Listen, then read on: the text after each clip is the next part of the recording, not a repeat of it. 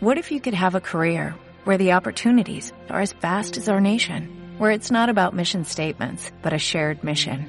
At U.S. Customs and Border Protection, we go beyond to protect more than borders, from ship to shore, air to ground, cities to local communities. CBP agents and officers are keeping people safe. Join U.S. Customs and Border Protection and go beyond for something far greater than yourself. Learn more at cbp.gov/careers.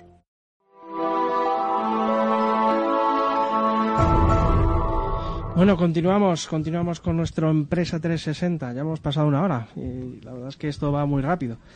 Eh, ahora mismo tengo el honor de, estar aquí con Rafael López, un buen amigo que, bueno, pues que me ha abierto, un, como yo soy buen economista, pues me ha abierto una nueva, una nueva disyuntiva, ¿no? Dices, ostras, a lo mejor yo he estado teorizando durante muchos años y a lo mejor me estaba equivocando y de hecho siempre se dice que los economistas siempre predecimos muy mal, ¿no?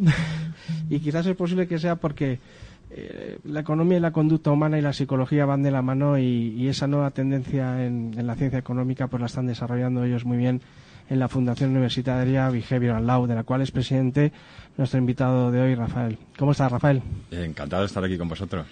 Igualmente. Bueno, cuéntanos que la fundación, cómo nace, ¿Qué es lo que estáis haciendo? Bueno, pues eh, la verdad es que la pregunta cómo nace es, eh, no es fácil, porque fue, como muchas cosas ocurren en la vida, un poco por casualidad, ¿no? Pero eh, en definitiva teníamos un interés en dar un giro varias personas a, a nuestra vida y empezar a aportar algo a la sociedad, más allá de lo que estábamos haciendo ya en nuestros respectivos trabajos.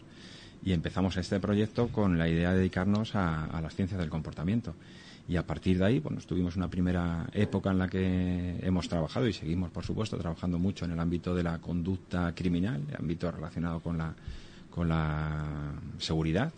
y pues bueno pues apoyando tanto a instituciones como policía guardia civil etcétera y colaborando con ellos con congresos jornadas y demás y también trabajamos desde el principio en un ámbito muy peculiar, que es el tema, el ámbito de la comunicación no verbal o el comportamiento no verbal, como me gusta más a mí llamarlo, y, y cómo todo esto puede aportar a, las organizaciones en general. Y bueno, pues de ahí pasamos, eh, dimos un giro al ámbito del fraude, análisis de conducta del fraude, siempre desde el punto de vista de cómo nos comportamos las personas y del fraude, que ya estábamos dentro del ámbito de la empresa privada, pues casi de manera natural acabamos en la economía de la conducta, que es pues uno de los proyectos que llevamos ya unos años trabajando y que, y que ahora está siendo un boom, porque precisamente, como decías, cambiamos los, los preceptos de la economía. No nos basamos en que el ser humano es un ser racional, porque no lo somos. Somos emocionales, somos impulsivos. Pues somos racionales a veces también, pero no siempre. La mayor parte del tiempo pues vamos con una especie de pilotito automático hmm. que nos hace eh, pues comportarnos de una manera peculiar y que a veces se, se, traslada a, las tomas de decisiones, ¿no? Entonces, cuando entras en toma de decisiones económicas, pues hay veces que, que caemos en sesgos y, bueno. Precisamente yo ayer eh, hablaba con un amigo de, de, esas respuestas impulso que tenemos a la compra de determinadas cosas, ¿no? Me decía, no, esto es una medida de compra impulsiva. Y qué verdad que es, es que no, no, somos racionales algunas veces en esa toma de decisiones. Sí, sí, totalmente, incluso en, compras importantes, ¿no? como puede ser un coche o una casa, pues al final hay algo que emocionalmente nos está diciendo que eso es lo que nos gusta y luego a partir de ahí construimos la justificación, ¿no? Y decimos, sí, bueno, por esto, por tal, o no, claro, yo me compro un BMW porque es un coche muy fiable, ¿no? Y bueno, coges el listado de fiabilidad, a lo mejor hay alguna marca que esté por encima. Efectivamente. Y, bastante más barata. pero bueno, el BMW es el BMW, entonces al final hay que justificarlo cuando te lo compras. Eh, esos son los del marketing que también han estudiado cómo, cómo llevarnos a ello, ¿no? De hecho, trabajamos en el ámbito de la economía de la conducta em, estrechamente con, con, la gente de marketing. Hace, hace escasamente un año creamos en el Colegio de Economistas de Madrid el Observatorio de Economía de la Conducta y varios de los compañeros son gente de marketing que además dicen, Joni, es que ahora, yo ahora, mm, esto me ha venido fenomenal lo de la economía de la conducta porque lo que llevamos muchos años haciendo, pues ahora al cliente se lo podemos justificar con investigaciones científicas, si le enseñamos el artículo de tal, de la toma de decisiones, pero realmente es algo que ya en muchos ámbitos se lleva tiempo días me voy a meter en ese observatorio. Yo, te lo dije hace poco, dije, yo me tengo que meter ahí. porque además, bueno, yo también al final trato con, con gente directamente, pues bueno, en mi actividad profesional fuera de aquí, y, es que es eso, eh, es que la, economía de la conducta está en todo, ¿no? Es, muy divertido y además es un órgano de cualquier persona que, que esté colegiada en el colegio, que sea economista o que si quiera colegiar, está invitada a participar porque es un, un organismo dentro del colegio. Y de hecho has dicho una cosa que es la, eh, la comunicación no verbal eh, ahora está muy de moda la comunicación no, verbal, incluso en la televisión vemos algunos análisis que de los gestos, ¿no? De la gente, aparece un tío, no, mira, me ha parecido decir, o sea, eh, dice tanto nuestra, nuestra Sí, sí, muchísimo. La pena es que los análisis que suelen hacerse en televisión bueno, se suelen dejar bastante que desear o son bastante obvios, ¿no? Entonces, pero claro, pues al final la televisión es la televisión y tiene que tiene que ser algo pues más rápido y, y no puedes ponerte a explicar el, sustrato psicológico que hay detrás de todo eso que es apasionante. Y es que me dan ganas de hacer el máster ese porque es lo que te digo, yo estoy con clientes directamente, entonces la cantidad de horas que me puedo ahorrar de decir, bueno, si es que he visto este gesto es que no le interesa nada, ya directamente cierro el Bueno, no lo dudes, ten en cuenta que el máster nuestro es máster en comportamiento no verbal y detección de la mentira. pues fíjate. viene bien, me lo mires por donde lo mires. Por donde lo mires. Oye, en esto de.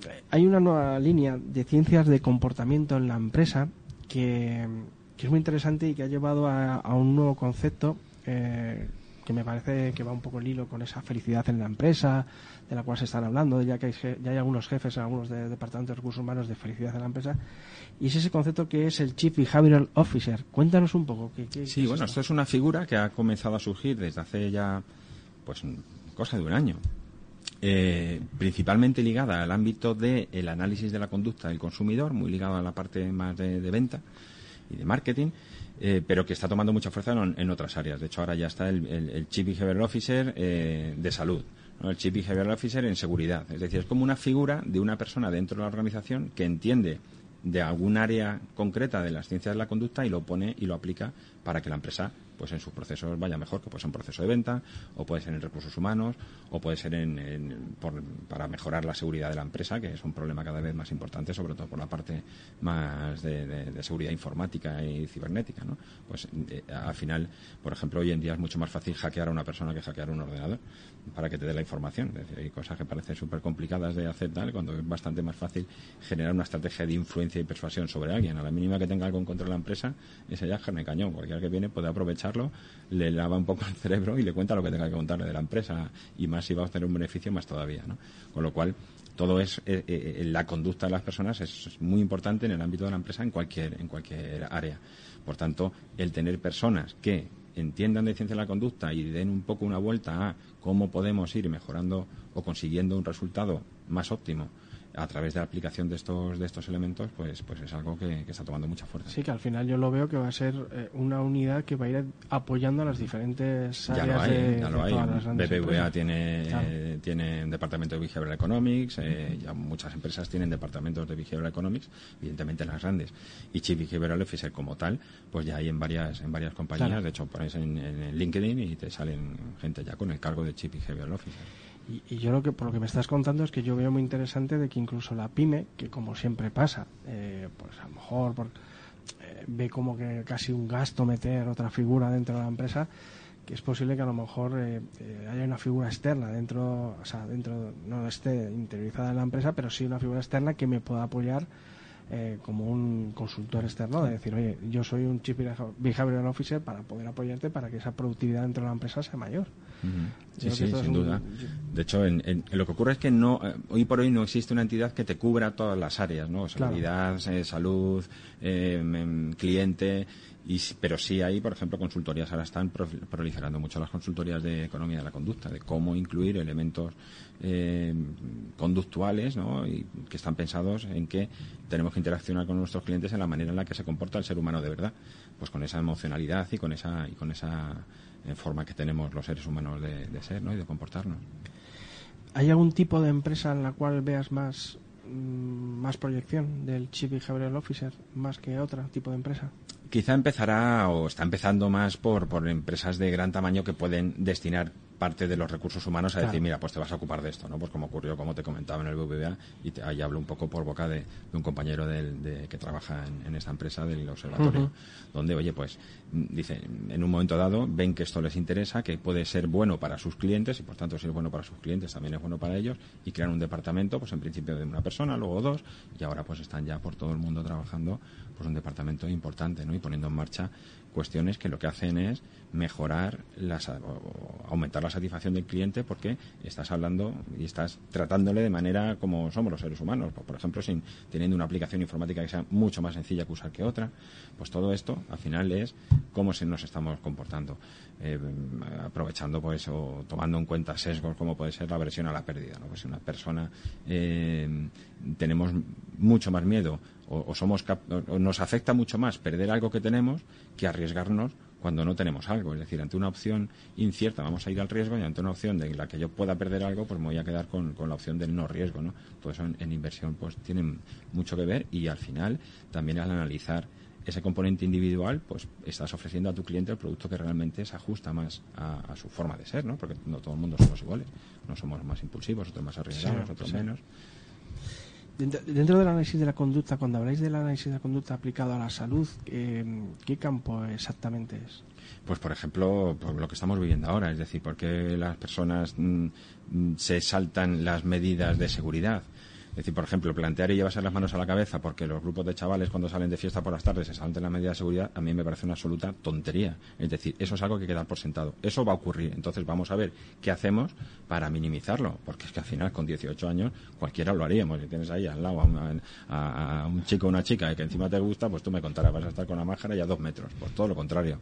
Entonces, como eso es como funciona el ser humano y como funcionamos ya no solamente la gente joven, sino de cualquier edad, pues entonces vamos a tener en cuenta que nuestro comportamiento es ese y vamos a ver qué podemos hacer para minimizarlo, pues para concienciar y demás. Pero si partimos de que vamos a poner unas normas y la gente las va a cumplir, pues a lo mejor nos estamos equivocando. Y a la hora de hablar de la seguridad, los fraudes, bueno, pues ahí en el, tema de fraude, nosotros llevamos ya años trabajando principalmente con compañías aseguradoras y, con bancos.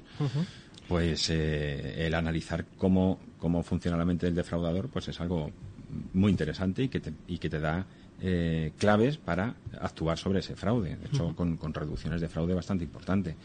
En el fraude tienes dos tipos de defraudadores. El, defraudador profesional, que se ya sabe que va a llevarse todo lo que pueda y demás, y luego un defraudador que es más ocasional en el cual casi nos podríamos meter cualquiera de nosotros que en unas determinadas circunstancias y con unas justificaciones, porque todos pensamos que nunca cometeríamos un fraude, a lo mejor uno grande no, pero uno pequeñito, mira chico, a mí se me ha roto la vitrocerámica porque yo no sé qué y ahora doy un parte al seguro que sé que no me lo que, que, no ha sido porque se me ha caído nada, sino porque se me ha estropeado y cojo y le pego con ese y me corro la vitrocerámica, bueno, pues empiezas a ver, mira, pues es que ahora estoy en un ERTE, es que ahora fíjate, pues mira, yo no lo hago por mí, lo hago por mis hijos, y empiezas a justificar el cómo tú puedes cubrir ese gasto que tienes que hacer porque se te ha estropeado algo y le puedes colar el gol al seguro. Lo justificas, lo racionalizas y cometes un pequeño fraude. Eso lo podemos hacer mm, prácticamente cualquiera y la bolsa de fraude de ese pequeño defraudador ocasional es infinitamente mayor a la del defraudador profesional. Mira que yo soy, yo llevo trabajando 17 años en Mafra y la verdad es que me estás diciendo esto y es que me estoy viendo, ¿no? O sea, efectivamente, pues que la cantidad de clientes que habremos tenido que, bueno, pues que bueno, y picaresca, ¿no? Y porque luego las compañías de seguros son políticamente correctas y nunca dan los datos reales del fraude que hay, porque es mucho más de que mm, circula, es decir, en, en hogar el fraude es una barbaridad. Yo, yo, tuve un compañero en, mi unidad que, que, en su día sí que dirigió una, en otra aseguradora un, gran departamento de, pues para mirar un poco el fraude y la verdad que me decía que recuperaban una cantidad de dinero inmensa porque el número de fraudes era elevadísimo. Y te estoy hablando de hace ya 20, 30 años que debía ser muy difícil detectarlo. Ahora ya con, con nuevas técnicas debe ser mucho más, mucho más aplicado. Claro. El, el, problema de esto es que al final los que no cometemos fraude, o, a lo mejor no tanto como otros, pues, pues mm, tenemos un problema porque lo estamos pagando el fraude de los demás. Es decir, al final la compañía lo mete en, la prima de la póliza. De hecho, nosotros durante muchos años ha sido como darnos con, contra la cabeza, con, la, cabeza contra la pared, porque íbamos a los directivos de compañías a ofrecer nuestros servicios y nuestra consultoría y demás, y de, ah, ¿no? Si a nosotros esto no nos preocupa porque lo, está ya descontado, ¿no? Está ya metido en el precio de tal, si alguien lo está pagando. Entonces eso ha dejado de empezar a, empezado a preocuparles cuando ya ha habido compañías que han empezado a gestionar bien el fraude, han empezado a ahorrarse bastante dinero y han empezado a bajar las primas. Entonces ahora ya, ya sí me preocupa porque hay otro que lo está haciendo bien y está bajando el precio y me va a quitar cliente. Entonces ahí ha entrado una espiral y ahora últimamente están todos bastante por la labor, pero ha habido años de, de decir, bueno, pues como alguien lo va a pagar no pasa nada. Bueno, ¿tenéis algún curso preparando para septiembre o para julio? Bueno, nosotros ya estáis... tenemos nuestros másteres, tenemos máster en comportamiento no verbal y detección de la mentira, máster en perfilación de personalidad y negociación, que es una gozada porque es analizar la personalidad de las personas que te rodean y negociar con ellos en función de, su personalidad y de la tuya. eh, un máster de perfilación criminal. Este va dirigido sobre todo a criminólogos y gente del, ámbito de la seguridad, policías y demás, que es un producto estrella, siempre con muchísimos alumnos. Tenemos otro de falsedad documental, pericia caligráfica, falsedad documental, uno de análisis de conducta, gestión del fraude y Behavioral Economics. Y en octubre empezamos con todos la promoción. Tenemos dos promociones al año, en octubre y en abril. Así que en octubre estamos ya aquí en plena máquina. Fenómeno. Lo veremos la próxima semana, ¿no? Sí, claro. Pues encantado. Eh, la próxima semana, además, si todo va como tenemos previsto, vamos a presentar un libro de economía conductual y vamos a ver si conseguimos traernos al autor, que es una gozada. Que yo ya lo tengo y lo recomiendo. Yo me lo leí en dos, en dos días. o sea, Isaac López Pita y un fantástico nuevo libro que ha sacado, precisamente Economía Conductual. Sí, bueno, pues si alguien quiere ir adelantándose y lo quiere en Amazon a la venta, es eh, decisiones económicas eh, para gente corriente. Efectivamente, y nos damos cuenta todos de todos los segos que tenemos que efectivamente son muchos durante todo el día. Rafael, muchísimas gracias por venir. Nada, un placer. Muchas gracias a vosotros. Gracias.